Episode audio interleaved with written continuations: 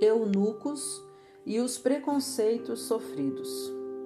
A juventude que hoje existe dentro das igrejas não sabem realmente qual é sua identidade sexual. A maioria dos jovens acaba por muitas vezes achando que são homoafetivos por não saberem quem realmente são. Acabam sendo influenciados a pensar que o são pelo simples fato de não namorarem ou não sentir sentimentos sexuais afetivos.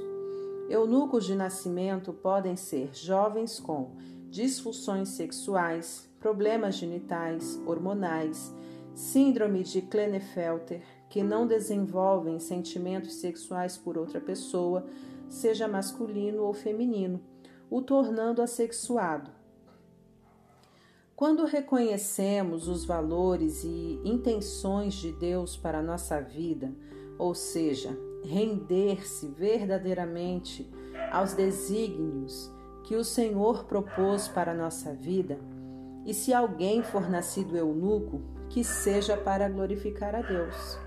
Os eunucos são pessoas que desde muito cedo encaixam-se nessa definição e passam a vida toda servindo a Deus sem nenhum impedimento pessoal ou social, convivendo com todo tipo de preconceito dentro das igrejas e por trás dos bastidores sociais.